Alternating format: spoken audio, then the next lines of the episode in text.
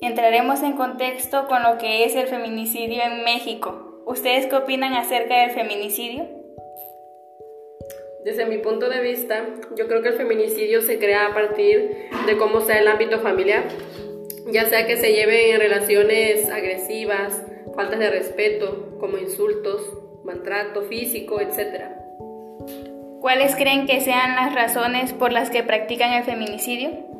Yo pienso que lo hacen porque tienen un resentimiento hacia la mujer, ya sea porque sufrieron algo en el pasado a causa de una mujer, pero poco a poco su resentimiento se va convirtiendo en un trastorno.